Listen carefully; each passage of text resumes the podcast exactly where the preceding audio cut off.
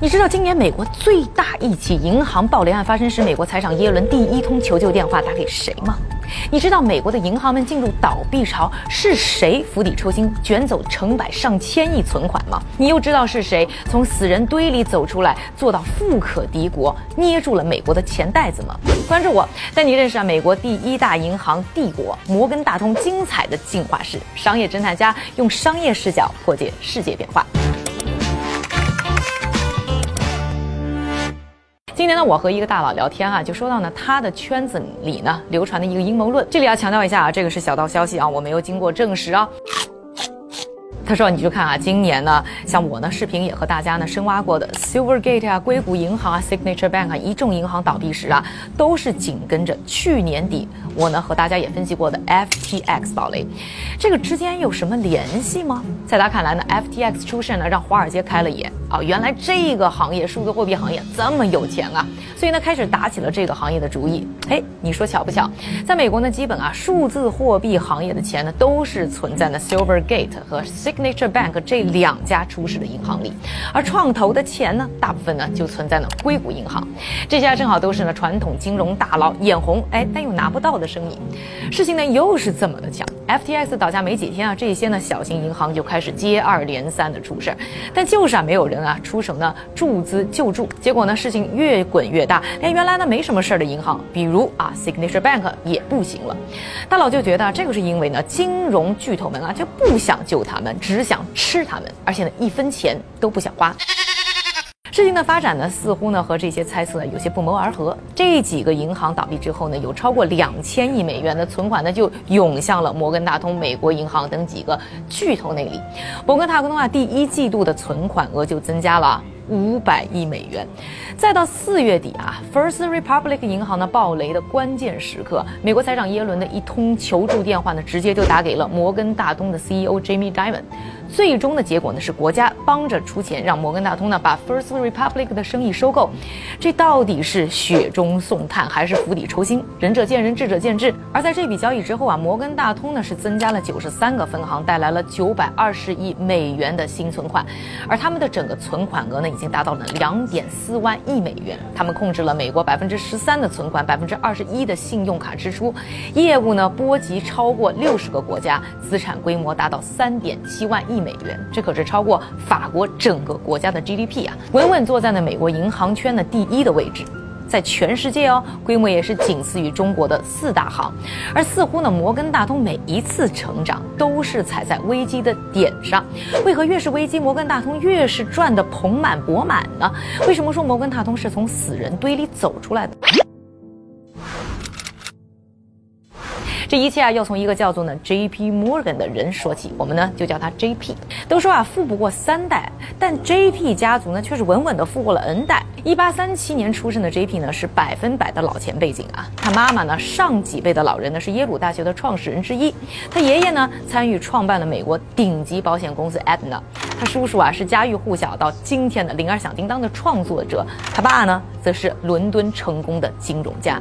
但含着呢金勺出生的 J.P. 啊却。没有拿到呢养尊处优的人生剧本，他从小呢就体弱多病，受到啊风寒热啊、红斑痤疮啊等等疾病的折磨，直到呢成年他还是身体不好，经常一年有三个月啊在度假休息，一发病呢就卧床不起好几天。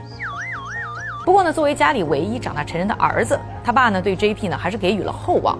二十岁啊，J.P. 呢在瑞士毕业以后呢，就被爸爸呢派到了美国啊那个当年的新兴市场去拓展生意。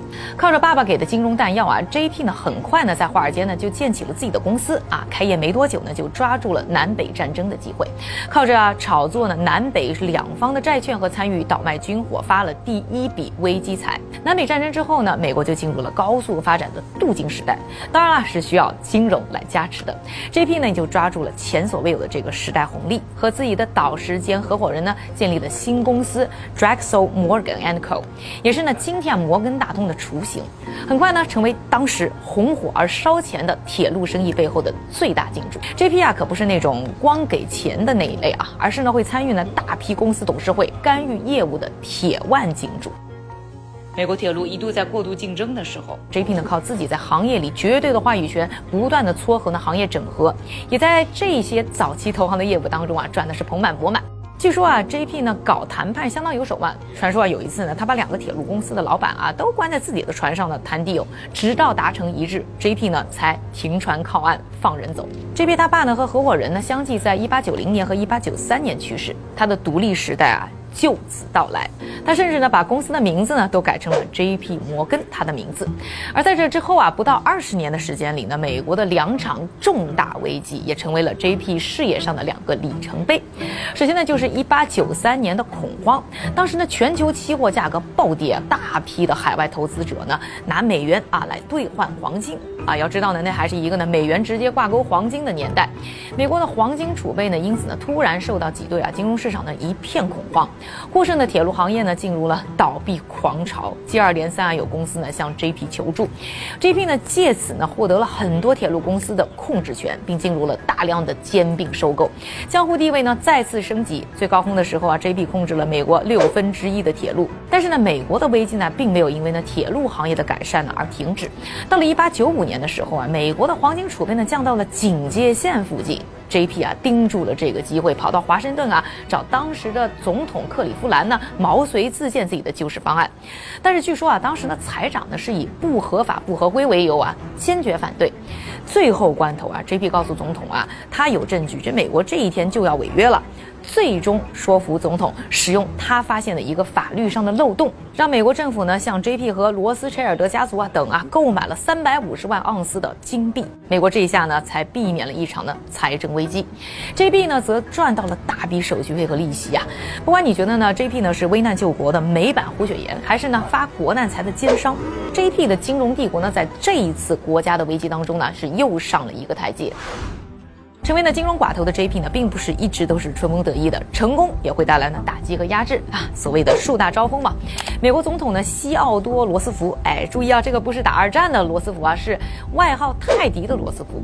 一九零一年上台以后呢，就开始呢推行反垄断，J.P. 呢没少成为打击对象。但到了一九零七年，泰迪呢却转头向 J.P. 求助，哎，发生了什么呢？美国啊又有危机了。这就是呢，一九零七年的美国金融大恐慌。从美国同业呢股价暴跌开始啊，股市呢全面滑坡，券商、银行接二连三的开始出现倒闭，人们呢排着队的啊到银行去取钱，出现了大批金融挤兑，金融机构呢又开始呢相继垮台，美国金融市场和经济啊又到了悬崖边缘。J.P. 啊，给了总统面子，再次出山。他呢故伎重演啊，把几大银行的老板和财长呢一起关在呢自己的图书馆，谈不妥啊，谁都别想出去。直到说服了银行家们和财政部呢一起掏钱去救助那些濒临倒闭的小机构呢，才成功的帮美国止住了危机。这个啊，也是七十岁的 J.P. 最后一次呼风唤雨。回顾他一生的职业生涯，不仅呢一手把 J.P. 摩根呢打造成当时呢美国第一大银行，还控制了美国铁路，帮助 G.E. 创立打造了美国第一个十亿美元估值的公司——美国钢铁集团，并通过资本呢影响了美国啊三分之二的 GDP。说 J.P. 富可敌国应该不算夸张吧？所以难免呢他在去世之前啊成为了美国国会调查的目标。J.P. 去世以后呢，为了他的葬礼啊，整个纽交所哦都关了半天。接班的小 J.P. 呢，利用危机的本事啊，也不逊色于他爸老 J.P. 当时的世界呢，是迎来了一次又一次更大的危机，那就是世界大战。一战的时候啊，尽管美国是远离战场啊，但是 J.P. 摩根呢，在一九一四年呢，专门派了一个合伙人到伦敦啊，和英国央行谈判。这场谈判的结果呢，就是 J.P. 摩根呢为英国和法国的一战军费呢做贷款，同时呢作为他们采购商。有统计啊，前前后后呢，J.P. 摩根呢对英法两国一战的整体贷款呢超过十五亿美元。这个当中呢，J.P. 摩根呢赚到了上千万美元的手续费啊。除此之外呢，J.P. 摩根呢还拿着自己借给英法的钱四处采购，很多的供货商呢就是 J.P. 旗下的企业，这个中间呢又是无数的利益啊。同时呢，作为军费融资的一部分呢，J.P. 摩根。呢还帮助呢英法呢去买卖股票，这又让呢 J.P. 摩根呢多了一笔代理费。总之一战打下来，英法呢是元气大伤，而 J.P. 摩根啊则变得更肥了。牛逼后来二战又爆发了，J.P. 摩根呢，当然也不会放弃这个发战争财的机会。他们联合大通等华尔街的银行们啊，一手是帮助盟军融资做采购，另一手呢，则是在帮啊希特勒数钱。作为一个同盟国，美国的银行 J.P. 摩根呢，先是给德国呢搞贷款啊，做一战后的重建，然后呢，又带着呢这个华尔街的小弟们啊，在瑞士呢传了一个银行，叫做 B.I.S，相当低调，生意呢很简单，就是呢帮希特勒啊、纳粹啊，还有他们的一些伙伴啊去理财。德国呢攻打了奥地利、捷克以后啊，霸占的大量黄金呢都是存在的 BIS 的。当时呢，德国和中立国啊瑞典之间呢啊采购钢铁，那也是通过呢 BIS 呢帮助呢搞定交易。德国在占领了法国以后啊，其他的美国银行那都撤了呀，就这俩呢还在法国呢照常营业，帮着纳粹呢收管犹太人的钱，甚至呢还向呢纳粹提供他们自己的客户名单，好让他们在美国招募间谍。总之啊，世界越乱，J.P. 摩根呢似乎就生意越好，风浪越大，鱼越贵。正义在利润面前，它值几个钱呢？虽然呢，战争财上是赚得盆满钵满啊，但看不惯 J.P. 摩根的人呢也是越来越多。在一次次抓住呢国家和世界的危机中利益之后呢，J.P. 摩根呢遭遇了自己的。最大危机。一九三三年啊，美国通过金融改革法案，J.P. 摩根呢被迫将投行业务呢分割出去。被分割出去的投行的掌门人之一呢，就是老 J.P. 的孙子，小 J.P. 的儿子亨利·摩根。而成立的这个新的投行呢，就叫做摩根士丹利。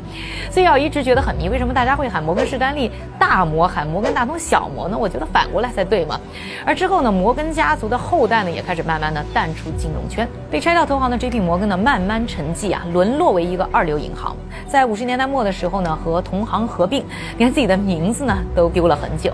直到呢拆分 J.P. 摩根的格拉斯斯蒂格尔法案，因为美国金融业啊在国际上呢开始失去优势呢，被慢慢放宽。在一九九零年呢，J.P. 摩根呢被美联储批准啊，成为美国三十年代以来啊第一个可以同时具有呢商业银行和投行业务的银行。很快呢，业务又活了起来。而政策松动后啊，整个美国金融圈又进入了新一轮的跑马圈地。二零零零年啊，不。断不断扩张的 J.P. 摩根呢和商业银行头部呢 Chase Manhattan 的合并，救了今天的摩根大通。到了2004年呢，摩根大通呢和 Bank One 合并，进一步的晋升成为呢当时美国仅次于花旗的第二大银行。这场收购呢不但增加了摩根大通的体量，还带来了一个新的 CEO，就是呢当时呢 Bank One 的 CEO 杰米戴蒙。这个人的到来呢又拉开了摩根大通精彩的新篇章。时间关系啊，杰米自己的传奇故事呢，这里就不多说了啊。想听的呢，在留言区告诉我。二零零六年啊，上任的杰米呢，出了名的痴迷自己发明的一个概念——堡垒平衡账本。啥意思啊？一般银行呢都有呢资金储备啊，抵御呢可能的风险。人类语言呢就是救命钱。而杰米呢，不光呢要有这个救命钱，而且希望自己家的救命钱啊，对比自己的风险来说要多得像堡垒一样。所以啊，上任以后呢，杰米呢是忙着做一些银行的基本业务啊，不停的开开新分行啊，装修一装修呢。老支行，那这个时候华尔街可是不一样的热闹啊，可谓是热钱滚滚。同行们呢，当时呢都是热衷的搞什么 SIV、CDO 这样的一些玩法，但杰米呢很少去碰啊，甚至不碰这些呢风险高的投机行为。外界呢对这个平淡保守的新 CEO 呢有点失望。在杰米的身上呢，是看不到半点的摩根家族啊当年的狼性了。直到呢零七年，美国次贷危机开始爆发，美国所有的银行呢都面临大幅度的亏损和减记，唯有呢摩根大通呢算是最为稳定的。大家这才看懂了杰米堡垒平衡账本的厉害啊！更重要的是呢，因为有坚实的资金储备，才让摩根大通呢成为呢美联储找人接手贝尔斯登时唯一的选择。贝尔斯登啊，可是当年华尔街第五大的纯投行，最高峰的时候呢，股价可是冲到了一百七十多美元。但最后呢，摩根大通账面收购价才多少啊？只有两美元一股。考虑到附加的债务啊等等其他的成本呢，实际的啊交易成本呢，也只不过是一股十美元。那才刚刚又过了半年，摩根大通呢又以十九亿美元的地板价买下了破产的 Washington Mutual 的银行业务。危机中出手没有半点迟疑的杰米啊，这下算是扬眉吐气啊！一场的金融危机下来呢，他用超低的价格给摩根大通带来了大量的新客户和存款。在二零一一年啊，摩根大通成了美国存款额最大的银行，同时也成了稳定金融市场的英雄。也没有人呢再敢小看杰米，他敢和加拿大央行行长叫板。在美国政府眼中是整个金融产业的第一代表，在行业中呼风唤雨。而今年的摩根大通呢，又和2008年那样，依靠自己强大的实力，再次成为危机的最大受益者以及行业的救助者。摩根大通似乎一点点的回归自己鼎盛时的样子啊，但是不是呢，也会像当年一样，自己的危机也不远了呢？首先一个问题呢，就是六十七岁的杰米呢，还能做多久的 CEO？在他之后呢，谁能接班？同时啊，现在摩根大通巨大的体量，是否也是会引爆全球危机的炸弹呢？Are you too big to fail? I don't know what that word means anymore. I mean, we're not going to fail. 监管是否也会再次盯上他们呢？但这一切到来之前啊，摩根大通依然是美国金融世界的王者。不知道大家怎么看呢？欢迎在留言区呢和我讨论。而喜欢这个视频的朋友啊，请帮我点赞、关注、转发和收藏。商业侦探家用商业视角破解世界变化。